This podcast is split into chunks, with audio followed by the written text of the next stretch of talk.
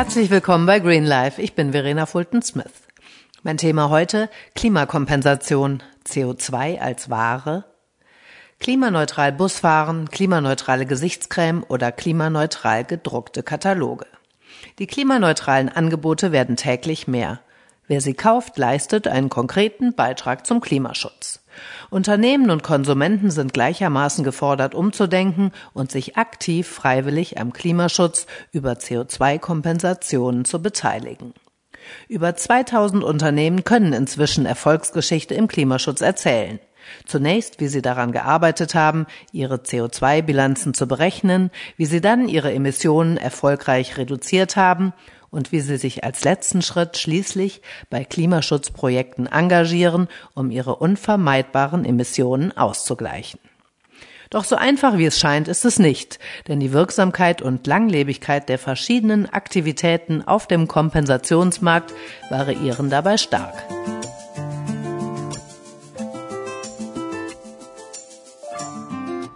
Auf was es bei der Umsetzung wirklich ankommt, Klimaschutz dauerhaft und wirksam in die Unternehmen zu bringen und auch die Bevölkerung dafür zu sensibilisieren, spreche ich heute mit Tristan Förster, einem der beiden Geschäftsführer von Climate Partner aus München. Climate Partner setzt sich schon seit 2006, als Kompensation noch kein allzu großes Thema war, für den Klimaschutz und die CO2-Kompensation ein und gehört damit zu den Pionieren auf dem Markt. Herzlich willkommen bei Green Life. Ganz herzlichen Dank. Ich freue mich schon, was zu sprechen. Danke. Ja, da erzähl doch erst einmal, was ihr genau macht. Was bietet Climate Partner den Unternehmen an, um ihren Beitrag im Klimaschutz zu leisten? Ja, Verena, wir nennen uns Lösungsanbieter im Klimaschutz für Unternehmen. Das heißt, wir entwickeln tatsächlich Lösungen für Unternehmen, damit sie wirklich aktiv werden können im Klimaschutz. Ähm, ganz praktisch heißt das, wir bieten fünf Schritte an, mit denen ein Unternehmen äh, im Klimaschutz einsteigen kann. Äh, das ist die CO2-Bilanzierung auf der einen Seite vom ganzen Unternehmen. Wie viel CO2 verursacht denn in einem Unternehmen im Laufe eines Jahres? Das sind ja komplizierte Berechnungen, ne? Ja, das ist, äh, wir versuchen es einfach zu machen für, äh, für die Unternehmen, aber es ist it's, it's simple, not easy, wie man so schön sagt. Mhm. Ähm, das heißt, wir entwickeln Software, die das unterstützt. Äh, und Unternehmen sollen dann die Möglichkeit haben, das mit einem relativ einfachen und geringen Aufwand auch umzusetzen. Mhm. Kannst du die einzelnen Schritte, also wirklich von der Berechnung über die betriebliche Reduktion bis hin auch zur äh, Kompensation noch ein bisschen genauer den Zuhörern erklären? Ja, sehr gerne, sehr gerne. Also das, das, der erste Schritt ist eben, ich muss erstmal messen, was ich habe an CO2-Bilanz, äh, an CO2, das ich verursache im Laufe eines Jahres im, im Unternehmen und das ist eben Software gestützt. Da fragen wir Daten ab von, von Unternehmen, wie zum Beispiel den Stromverbrauch, äh, wie zum Beispiel den Materialeinkauf, wie zum Beispiel Geschäftsreisen und rechnen das eben in CO2-Werte um. Das ist Schritt eins. Mhm. Äh, Schritt zwei ähm, berechnen wir dann auf Produkt- oder Dienstleistungsebene die CO2-Emissionen. Das heißt, wie viel CO2 verursacht denn ein, die Produktion eines Produktes? Äh, wenn, wenn, wenn man es in den, bis man es in den Markt bringt äh, oder wenn es auch genutzt wird oder entsorgt wird auch vom Konsumenten. Ähm, das ist Schritt zwei. Wenn man die beiden CO2-Bilanzen hat, dann weiß man, wo man steht und man weiß, was die Verursacher an CO2 sind. Wo die größten Hebel auch sind dann. Ne? Genau, mhm. richtig. Wo die größten Hebel sind, ähm, die sind beim Produkt meistens auch in den Materialien, zum Teil im Versand, in der Logistik oder in der Verpackung, äh, was sich viele anschauen. Äh, und wenn man das weiß, dann kann man ähm, darauf, äh, darauf ansetzen, Strategien zu entwickeln, eben CO2-Emissionen zu vermeiden und zu reduzieren. Und das ist Schritt drei, ist auch der, der komplexeste und langwierigste Schritt äh, in, im Thema Klimaschutz, weil man mit der Reduktion und Vermeidung von CO2 nie aufhört. Das ist quasi ein Marathonlauf. Äh, das fängt man an äh, und äh, die Technologie entwickelt sich weiter und man muss sich ständig darum bemühen, dass man weniger CO2 verursacht. Und das kann einem Produkt sein, dass ich das anders designe, dass ich andere Materialien einsetze, um das herzustellen, äh, das weniger CO2 verursacht und auch umweltfreundlicher ist grundsätzlich. Und sind da Unternehmen offen, auch dann wirklich aktiv zu werden? Absolut, absolut. Ähm, es ist mittlerweile so, ähm, dass Klimaschutz oder der Klimawandel und dass er menschengemacht ist, in der Gesellschaft angekommen ist. Das hat man jetzt verstanden nach all den Jahren. Wir machen es ja schon äh, seit 2006, seit fast 15 Jahren sind wir in dem Bereich unterwegs äh, und haben anfangs sehr stark evangelisiert und äh, Unternehmen äh, angesprochen, ob sie das nicht, ob sie nicht auch im Klimaschutz aktiv werden wollen. Ähm, das hat sich dann herausgestellt, dass wirklich die Überzeugungstäter am Anfang äh, mit dabei waren. Mhm. Äh, mittlerweile geht es schon fast in den Mainstream über, weil äh, man festgestellt hat, dass, dass ohne, äh, ohne aktiv zu sein in dem Bereich Klimaschutz man einfach keine Zukunft hat, auch als Unternehmen nicht. Für die Erstellung einer CO2-Bilanz gibt es ja verschiedene Modelle, je nachdem, ob man einen Standort oder auch das gesamte Unternehmen inklusive des kompletten Lebenszyklus seiner Produkte berechnet. Dabei werden ja drei Bereiche, diese sogenannten Scopes, äh, betrachtet. Kannst du die mal erklären, was es ja, genau ist? Sehr gerne. Ähm, man hat, also es gibt einen gewissen internationalen Standard, nach dem man CO2-Bilanzen erstellt. Ähm, der, dieser Standard nennt sich äh, das Greenhouse Gas Protocol. Es wurde ist von zwei äh, unabhängigen NGOs entwickelt. Äh, und die sagen, dass man, äh, wenn man sich an diese äh, Regeln auch hält, wie man eine CO2-Bilanz erstellt für ein Unternehmen oder auch für Produkte, gibt es zwei verschiedene Protokolle quasi, ähm, dass man dann eben eine Vergleichbarkeit herstellt und dass man eine anerkannte CO2-Bilanz hat. Damit man ähm, das auch verschieden schneiden kann, hat man die sogenannten Scopes eingeführt. Also es gibt Scope 1, Scope 2 und Scope 3. Äh, Scope 1 ist alles, was ich an Unternehmen selbst an Energie erzeuge und dadurch CO2 verursache. Es gibt sehr energieintensive Unternehmen, die selber Energie erzeugen müssen, damit sie äh, ihre Produkte herstellen können. Stahlhersteller, äh, Aluminium äh, oder auch Energieversorger, die per se ja Energie herstellen. Ähm, das fließt in die Scope 1 Emissionen ein. Das sind direkte Emissionen, die ich selber verursache. Äh, die Scope 2 Emissionen sind ähm, indirekte Emissionen, die ich einkaufe. Und das ist, äh, das bezieht sich auf leitungsbezogene Energie. Also im Prinzip Strom, den ich einkaufe. Mhm. Ähm, oder wenn ich Fernwärme jetzt einkaufen würde, beispielsweise, das ist leitungsbezogen. Ich beziehe das von einem Energieversorger.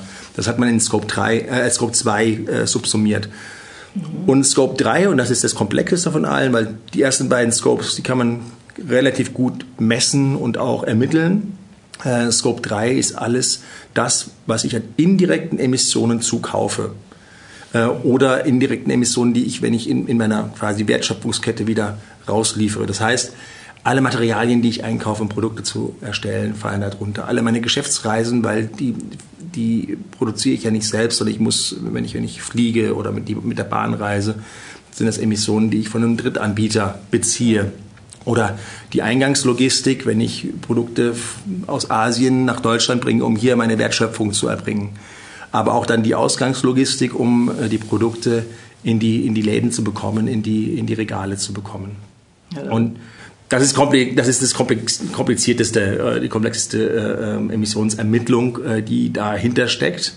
Und deswegen ist es auch so, dass tatsächlich, wir sagen immer, die meisten Emissionen, die ein produzierendes Gewerbe verursacht, letzten Endes in einem Produkt ist es das, was sie eigentlich einkaufen. Weil meistens produziert man nur einen Teil der Wertschöpfungskette und verursacht da nur seine eigenen Emissionen, aber man hat dann schon die ganzen Rohstoffe, die ganzen CO2-Bilanzen mit eingekauft. Wahnsinn, ja, da fällt es dann erst auf, ne, wo wirklich Richtig. die Emissionen zusammenkommen auch. Äh, die CO2-Reduktion im Unternehmen ist ja für den Klimaschutz dabei eigentlich der wichtigste Schritt. Ja. Wir haben es eben schon mal kurz angesprochen. Ähm, wo sind denn die größten Hebel? Kannst du die mal auf den Punkt bringen, Beispiele bringen? Und ja, ja. Ähm, das kommt ein bisschen darauf an, was für ein Unternehmen man ist, ähm, welche Kategorie man da fällt, äh, was die CO2-Bilanz angeht. Wenn man jetzt zum Beispiel ein, äh, ein reines Dienstleistungsunternehmen ist, äh, sagen wir mal eine Werbeagentur oder ein Beratungsunternehmen, ähm, dann produziert man ja nichts Physisches, sondern man produziert eben, es ist eine Dienstleistung, die man anbietet. Da fallen vor allem die Emissionen ins Gewicht, ähm, die äh, wie, Strom und, und Heizung, um einfach um die Büros äh, zu, zu nutzen zu können. Ja. Alles dazu, ne? Alles gehört alles dazu. Ja. Äh, und äh, natürlich dann die Geschäftsreisen. Das heißt, wenn ich, wenn ich Unternehmensberater bin und viel durch die Gegend reise, dann ist es oftmals auch mit Flügen verbunden. Das ist da der große Hebel. Wie kann ich meine Flüge reduzieren als, als Dienstleister? Ähm, und nicht unwesentlich äh, ist die Mitarbeiteranfahrt. Also wie kommen denn meine Kolleginnen und Kollegen zur Arbeit? Und wenn man, wenn man dann ein, ein Unternehmen ist, das eher im ländlichen Bereich unterwegs ist, dann kann das schon mal sehr viel ausmachen.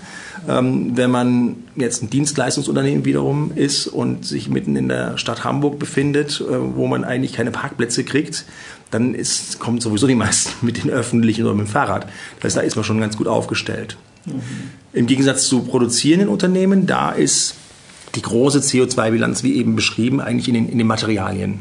Ja, wenn ich jetzt sagen wir mal, ich bin ein, ich stelle Sportschuhe her ähm, und tue das aus, aus Deutschland heraus oder mit meinem Hauptsitz in Deutschland. Da sind hauptsächlich finden dort Marketingaktivitäten statt. Das heißt, es ist eigentlich auch ein Bürojob, der da passiert. Wenn ich mir aber den Schuh anschaue, der hat zum Teil eine Wertschöpfungstiefe von 13, 14 Schritten, äh, meistens aus Asien.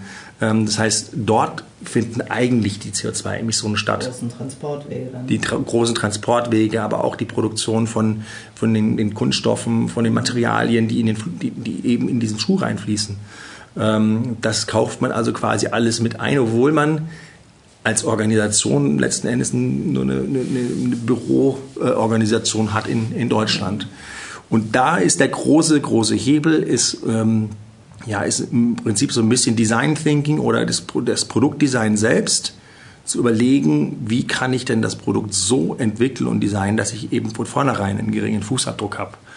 Das ist eine große Herausforderung, weil ich habe auch ich habe große Füße, ich habe Größe 46 und äh, das ist jetzt die Frage und, und ich wiege 85 Kilo. Die Frage ist, wie kriege ich äh, da diesen Schuh kleiner und dünner und mit weniger Material hergestellt?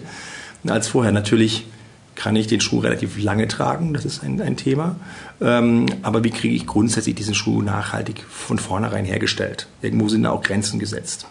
Hm, ja gut, da hat man sich lange Zeit auch zu wenig Gedanken gemacht. Ne? Absolut, genau. Da fängt man jetzt eigentlich auch ein bisschen von vorne an. Ne? Gebe ich dir, gebe ich dir voll, vollkommen recht, ja, weil ähm, man kann sich überlegen, grundsätzlich, was für Materialien sind das? Sind da recycelte Materialien, Materialien drin beispielsweise? Wie ist die Verpackung? Da kann man, glaube ich, sehr, sehr viel tun. Ähm, aber man muss diese Denke eben auch in das Unternehmen hineinbringen. Und das ist, glaube ich, ähm, mit eines der größten Hebel, ist äh, das Umdenken der, der Personen im Unternehmen. Wenn, wenn, wenn alle daran arbeiten und wissen, dass äh, die Reduktion von CO2-Emissionen mit ein Unternehmensziel ist, mit ein strategisches Ziel ist und dass man dafür quasi belohnt wird, ähm, CO2-Emissionen zu reduzieren und zu vermeiden, da liegt eigentlich die Innovationskraft auch für das Thema Nachhaltigkeit. Weil da denkt jeder mit. Ich habe mal ein lustiges Beispiel. Ich das war mal bei äh, einer Druckerei und die hatten Europaletten. Kennt ja jeder diese Europaletten, die man hat, die Holzdinger, die, die rumstehen. Und ähm, da sollte ein, ein, ein Azubi diese Paletten in LKW stapeln. Und der hat die falsch gestapelt. Der hat die nicht übereinander gestellt, sondern mhm. ineinander gestellt. Und zuerst äh, äh hat dann der, sein, sein Chef ihn, äh, ihn zurechtweisen wollen, bis er festgestellt hat, dass er etwa ein Drittel mehr Paletten auf diesen LKW stapeln konnte, weil die halt, weil, weil die Luft dann ne? weg war, ja, weil sie halt ineinander gestapelt waren. Mhm. Und das ist jetzt wirklich so ein ganz simples Beispiel, wie durch ein bisschen anders, andere Denke äh, tatsächlich eine CO2-Reduktion stattgefunden hat, weil dieser Rücktransport der Paletten, der hat natürlich viel CO2 verursacht. Das ist interessant. Ne? Effizient, Effizienz dann zustande kommt. Genau. Äh, Qualitätsstandards gewährleisten die Einhaltung bestimmter Kompensationskriterien. Sie stellen ja vor allem sicher, dass CO2-Kompensationen tatsächlich zusätzlich und äh, nicht rückgängig zu machen sind.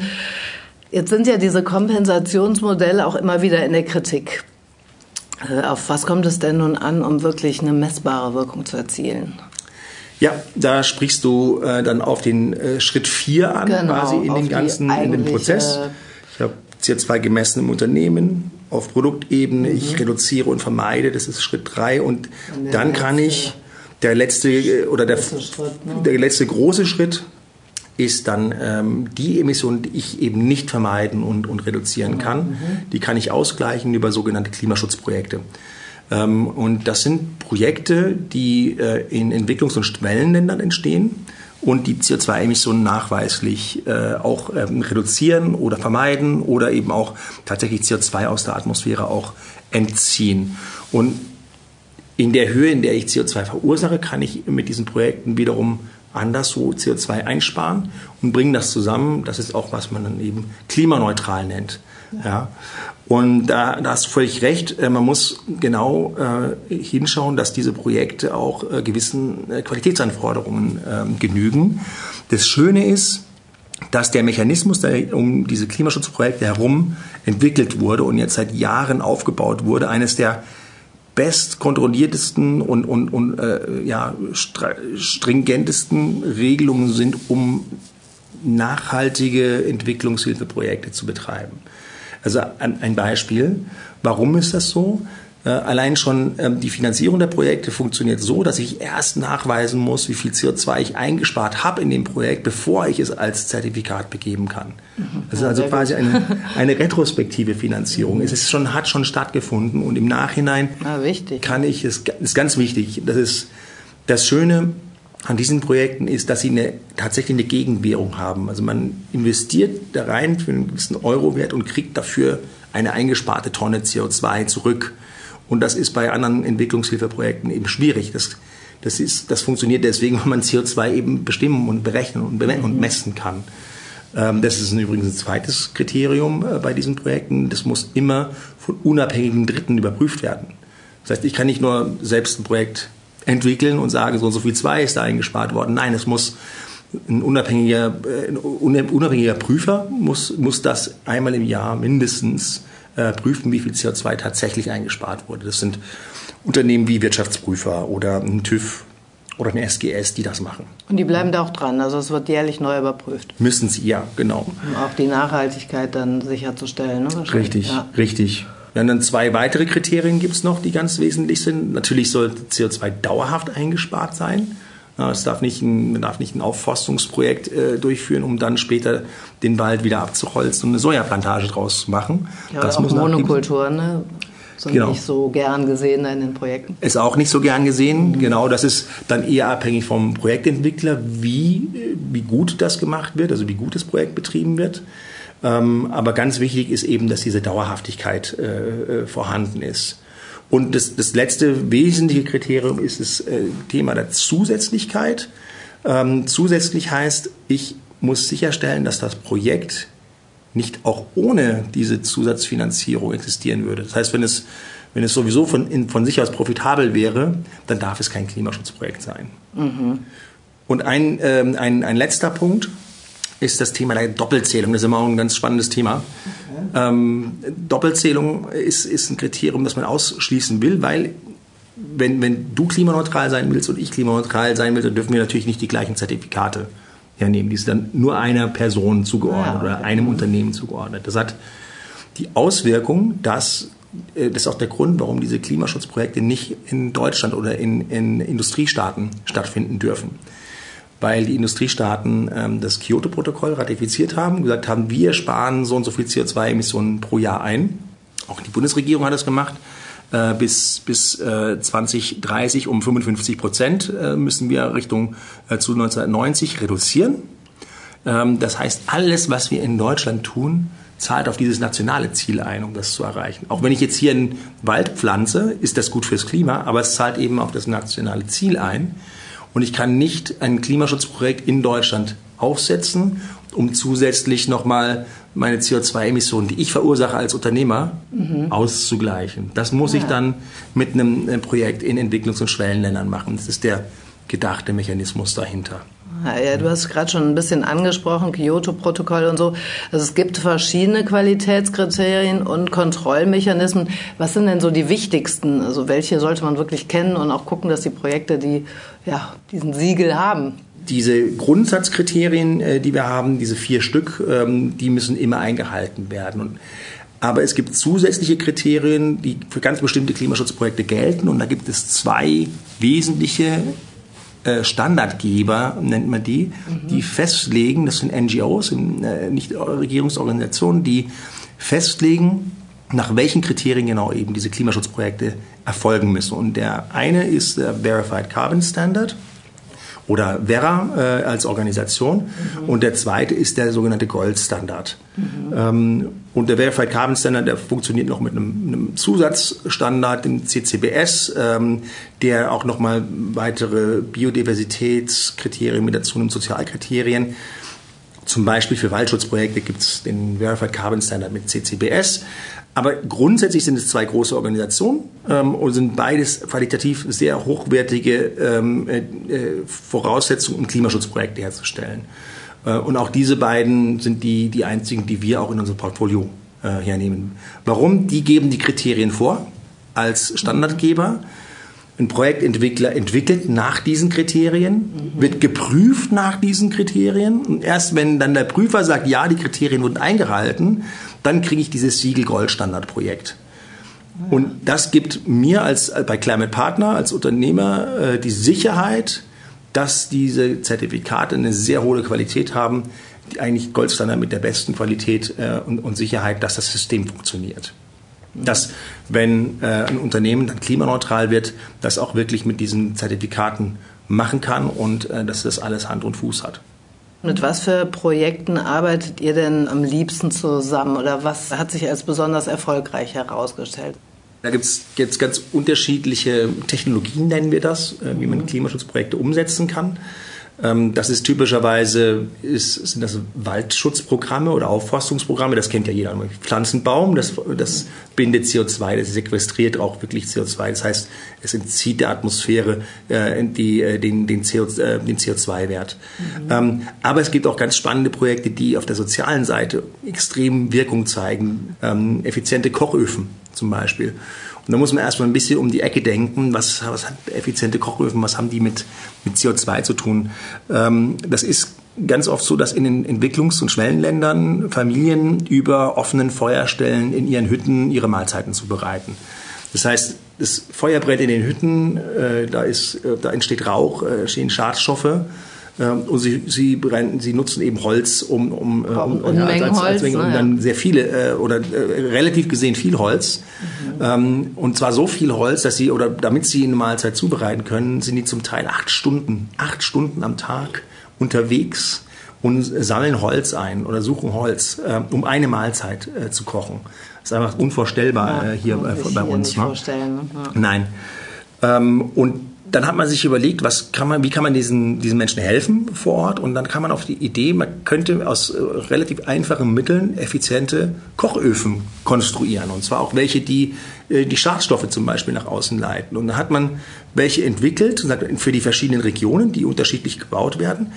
Und hat dann auch dadurch Unternehmertum vor Ort gefördert, weil man ihnen eigentlich gezeigt hat, und beigebracht hat, ausgebildet, wie man solche Kochöfen herstellt und auch verkauft. Und also Hilfe zur Selbsthilfe. Hilfe, Hilfe zur ne? Selbsthilfe, mhm. genau.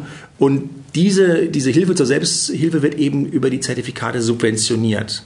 Mit dem Effekt, dass ich Unternehmertum schaffe und saubere Kochöfen schaffe, die dann weniger Holz brauchen äh, für die Verbrennung, um, die um, um eine Mahlzeit herzustellen. Zwischen 30 und 50 Prozent äh, Holz sparen die dadurch ein.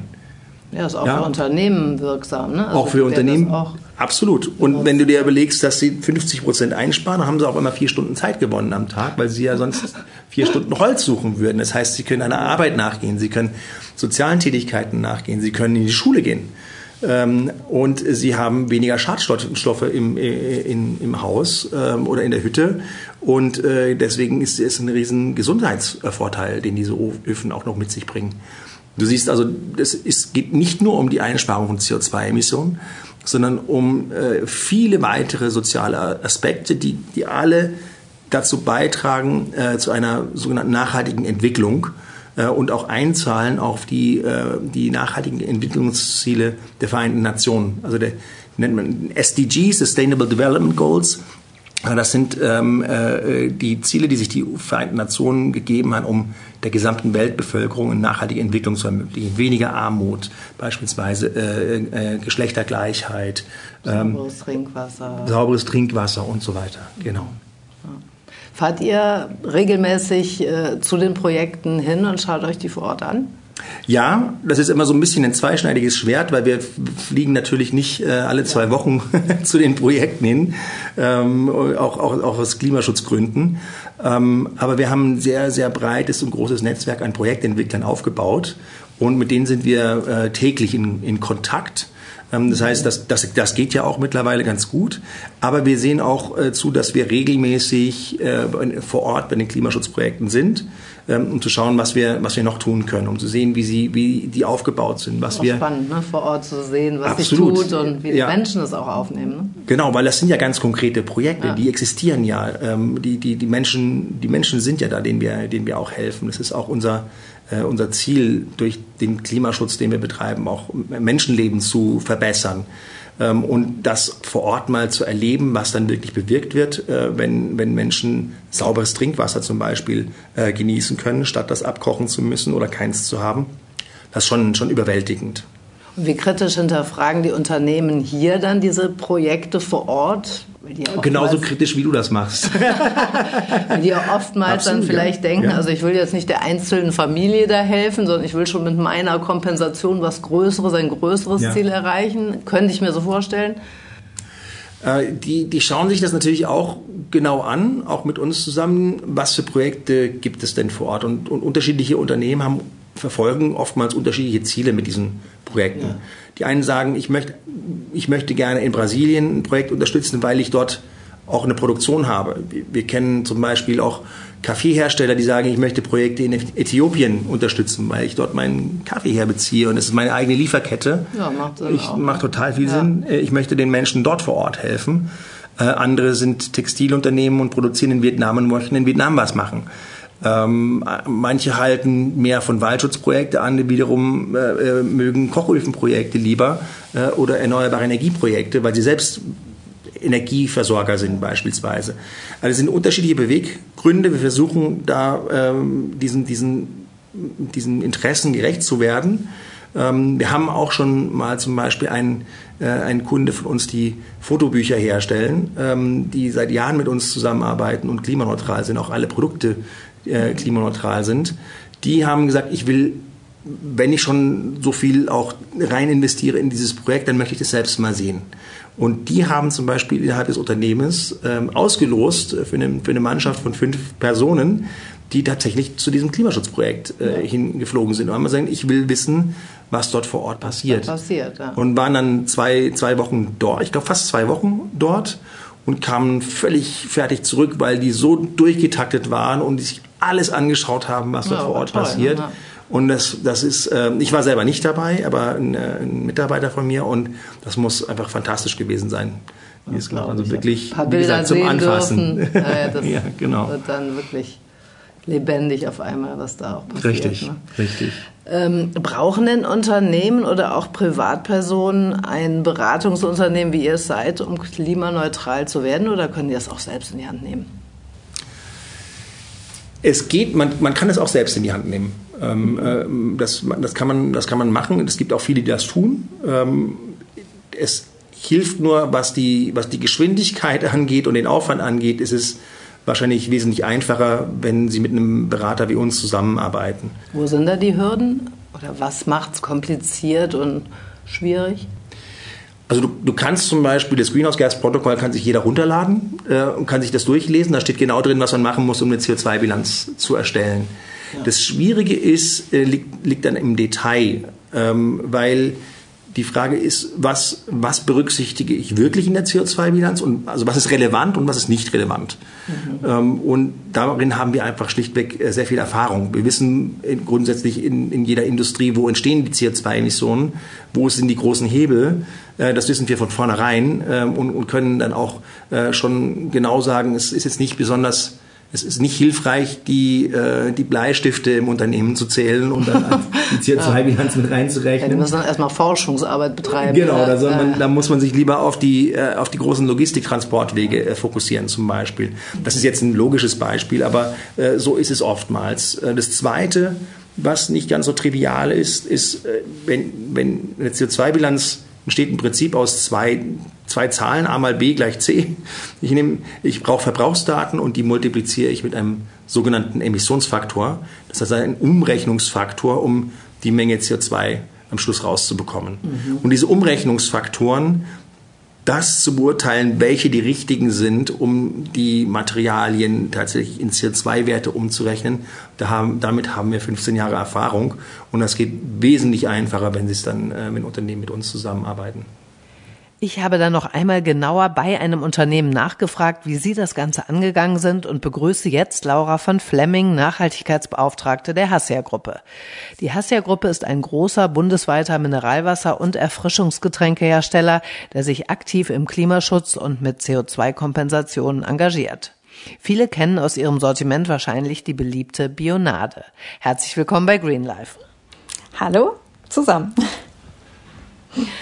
Gerade für einen Betrieb Ihrer Größe ist es ja eine große Herausforderung, klimaneutral zu werden. Das schafft man nicht über Nacht. Wie ist Hassia das Projekt angegangen? Mhm.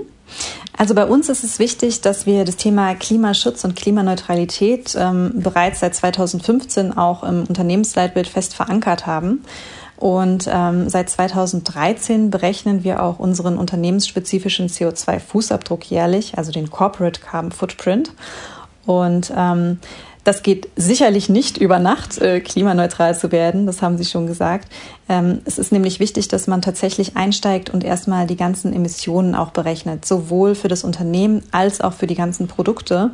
Und da wir nicht nur einen Standort haben, ist das natürlich schon mit ähm, sehr viel Arbeit verbunden, ähm, vor allen Dingen die ganzen Daten auch erstmal zu, zu sichten und zu schauen, was haben wir und was müssen wir vielleicht auch noch erstellen dann kommt natürlich auch noch dazu, dass man eine entsprechende Strategie dadurch auch ableitet, also beispielsweise zu schauen, wo können wir CO2-Emissionen vermeiden grundsätzlich, äh, wo haben wir auch die Option, eine Reduktion zu erreichen, was sicherlich auch der größte Hebel insgesamt ist? Und was sind dann letztendlich die unvermeidbaren Emissionen, die wir dann kompensieren würden. Die größte Herausforderung besteht ja darin, CO2-Emissionen zu reduzieren, bevor man kompensiert. Wo haben Sie das konkret geschafft? Haben Sie ein paar Beispiele für uns? Mhm. Also ähm, bei uns ist es wichtig, dass wir das, wie gesagt, schon ähm, seit längerer Zeit einfach auch berechnet haben. Das heißt, wir haben eine gewisse Historie zu unseren CO2-Fußabdrücken. Und ähm, hier war eben wichtig, dass wir auch sehen, dass eine Vielzahl an Maßnahmen auch einfach greift. Ähm, das heißt, wir haben ein ganzheitliches Energieeinsparungskonzept entwickelt. Das geht vom Austausch auf LED-Beleuchtung mit Bewegungsmeldern am ganzen Standort bis hin zu einer der modernsten Glas-Mehrweganlagen, die eben aufgrund der Technologie schon 25 Prozent Strom einsparen kann. Genauso ist aber auch die Umstellung auf Elektrogabelstapler oder die Nutzung von 100 Prozent Ökostrom aus deutschen Wasserkraftwerken ein ganz relevanter Schritt gewesen, den wir gruppenweit umgesetzt haben. Oder auch unser Fuhrpark, der eben mit der neuesten Euro 6 Norm ausgestattet ist, ähm, unsere extrem hohe Recyclingquote von 97 Prozent, die auch einen positiven Einfluss auf den CO2-Fußabdruck hat. Mhm, also wirklich konkrete Maßnahmen. Wie kommen denn Ihre Aktivitäten im Klimaschutz bei den Kunden an? Also grundsätzlich merken wir natürlich schon, dass das einen positiven Einfluss hat ähm, der Kunde aber noch ein bisschen vorsichtig ist, äh, weil er das Thema der Klimaneutralität vielleicht noch nicht zu 100 Prozent ähm, ja, ver, ver, verinnerlicht hat, sage ich mal. Ähm, das heißt, hier muss natürlich noch ein bisschen mehr passieren, ähm, dass da auch in die Kommunikation gegangen wird, dass das Thema auch nochmal dargestellt und erklärt wird. Aber grundsätzlich haben wir hier positives Feedback. Da sind wir jetzt gerade dran, auch hier mit unserem gemeinsamen Podcast. Vielen lieben Dank für das Gespräch und weiterhin viel Erfolg. Dankeschön. Herzlichen Dank. Ja, zurück zu dir, Tristan und Climate Partner. Jeder Mensch hinterlässt einen CO2-Fußabdruck. In Deutschland sind das im Schnitt gut 11 Tonnen CO2 pro Jahr. Wie können denn Privatpersonen erfolgreich kompensieren und bietet ihr das auch an?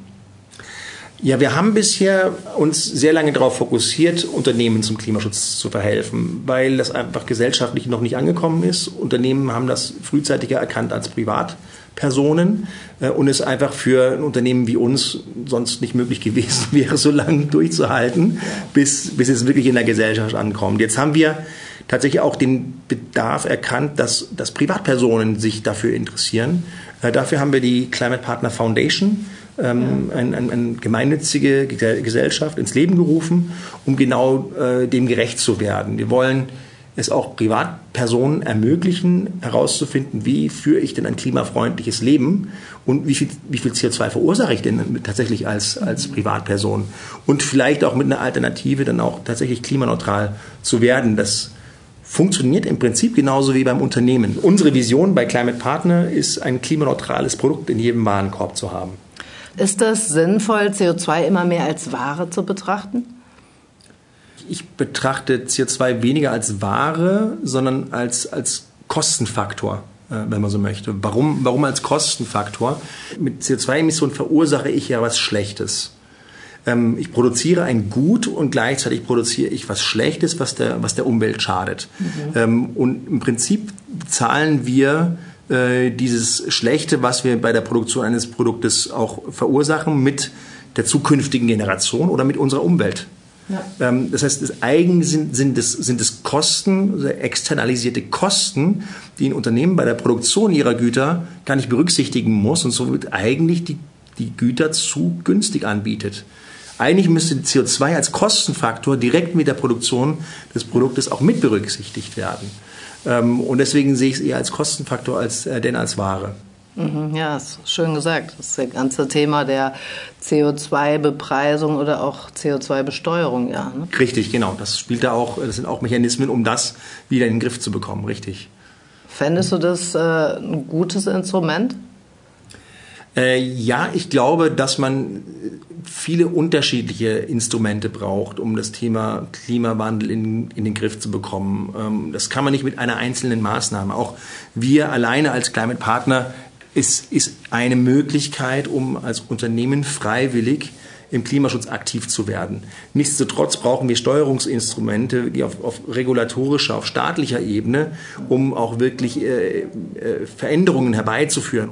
Immer mehr Produkte haben auf ihrer Verpackung ja eine CO2-Kennzeichnung, äh, was die ganze Diskussion über Kompensation natürlich weiter anheizt und auch das Bewusstsein in der Bevölkerung ja gerade da im Moment sehr verstärkt. Ein guter Weg? Äh, sag mal, es ist ein Weg, aber es ist nicht der, der beste Weg. Warum? ja.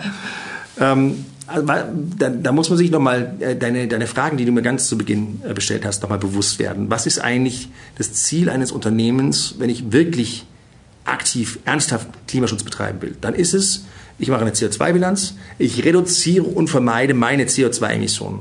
Richtig. So, so viel wie es geht und ja. immer wieder und ständig. Und das soll sich natürlich dann auch in der CO2-Bilanz äußern und dann eben auch im Produkt in der CO2-Bilanz des Produktes äußern. Wenn ich jetzt auf ein Produkt einen CO2-Wert drauf schreibe, dann kann das nur ein Pauschalwert sein. Warum? Ja. Wenn, ich, wenn ich ein Shampoo in einem, bei einem Einzelhändler einkaufe und diese Einzelhändler, das ist ähm, eine Eigenmarke. Es gibt ja immer mehr. Die, die Einzelhändler haben ihre privaten Marken und das ist ein Shampoo. Da steht jetzt ein CO2-Wert drauf. Dieses Shampoo wird aber von mehreren unterschiedlichen Herstellern hergestellt, Private Label Hersteller, die in ganz Europa verteilt sind beispielsweise. Dann werden verschiedene Chargen hergestellt von diesem Produkt. Das heißt, dieses Produkt, was wie ein Produkt aussieht im Regal, kommt aus fünf bis zehn verschiedenen äh, ähm, Unternehmen, die das produziert haben, mit unterschiedlichen Logistikketten, wurden zu unterschiedlichen Zeitpunkten hergestellt und haben unterschiedliche CO2-Fußabdrücke. Jedes das ist Einzelne. also nicht so in Stein gemeißelt, wie es da auf dem Produkt Richtig. steht. Ne? Ja. Und wenn ich jetzt sagen würde, ein, ein Shampoo hat immer ähm, beispielsweise ein 8 Kilogramm CO2, ähm, dann kann das ja nicht richtig sein. Stimmt, ne? Ja, und wenn ich das dann über alle Shampoos dann hinweg äh, angleiche, sage Shampoo grundsätzlich 250, äh, 250 Milliliter Shampoo haben immer den gleichen Fußabdruck. Was für einen Anreiz hätte denn dann ein Unternehmen, den eigenen Fußabdruck zu verringern oder sich verbessern? Und deswegen bin ich, bin ich kein so großer Freund von der pauschalen was meinst du, wie werden sich äh, die Kompensationsmodelle in Zukunft weiterentwickeln und überhaupt der ganze Markt im Hinblick auf den Klimaschutz? Der wird sich mit, wird sich sehr, sehr schnell weiterentwickeln und auch weiterentwickeln müssen. Ja, auch, ja. Weil, äh, warum? Ähm, das Kyoto-Protokoll läuft quasi aus, mhm. äh, weil die Paris Agreement, die 2015 ähm, durch, ich glaube, 198 äh, Länder ratifiziert wurde, ab 2021 in Kraft tritt. Äh, und das ist das erste Mal, dass fast jede Nation auf der Welt äh, sich dazu verpflichtet hat, äh, Klimaschutz ernst zu nehmen und dem Klimawandel sich entgegenzustellen. Das heißt, alle Unternehmen, alle Länder sind jetzt mit an Bord ähm, und wir müssen jetzt Wege finden, wie wir, wenn wir irgendwo CO2-Emissionen weiter verursachen, wie wir diese dann wiederum ausgleichen. Ja, meine berühmte Abschlussfrage. Also klimaneutrale Produkte sind ja immer noch eine Wahlmöglichkeit für jeden, der einen Beitrag zum Klimaschutz leisten will. Es beruht ja immer alles noch auf Freiwilligkeit. Wir müssen uns bewusst entscheiden, etwas dafür zu tun. Was möchtest du Unternehmen und auch Privatpersonen, die sich dafür interessieren, noch mit auf den Weg geben? Ich würde gerne mitgeben, dass, dass Unternehmen und Privatpersonen sich erstmal bewusst werden, was, was sie verursachen. Also was ist eigentlich der Fußabdruck, den ich hinterlasse? Und warum hinterlasse ich diesen Fußabdruck?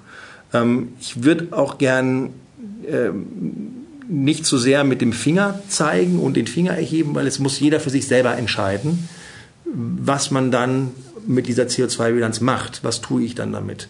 Und das Zweite ist zu überlegen, wie kann ich nicht nur das Verhalten ändern, sondern wie kann ich grundsätzlich vielleicht einen Beitrag leisten, um die Zukunft zu ermöglichen. Weil wenn ich es hinbekomme, erneuerbare Energien einzusetzen und eben nicht mehr fossil zu leben, dann leiste ich einen großen Beitrag zum Klimaschutz, also in Technologie und Wissen zu investieren, äh, wie ich den Klimaschutz zum Klimaschutz beitragen kann. Und wenn ich da ein bisschen mehr Bewusstsein durch die Welt gehe, dann passiert schon sehr, sehr viel von alleine. Danke dir, Tristan, für das Gespräch. Ich wünsche euch noch weiterhin sehr viel Erfolg und dass ihr noch viele Unternehmen dazu bewegt, aktiven Klimaschutz zu betreiben. Danke dir. Danke auch. Vielen Dank, Verena. Hat mir sehr viel Spaß gemacht. Gerne, danke.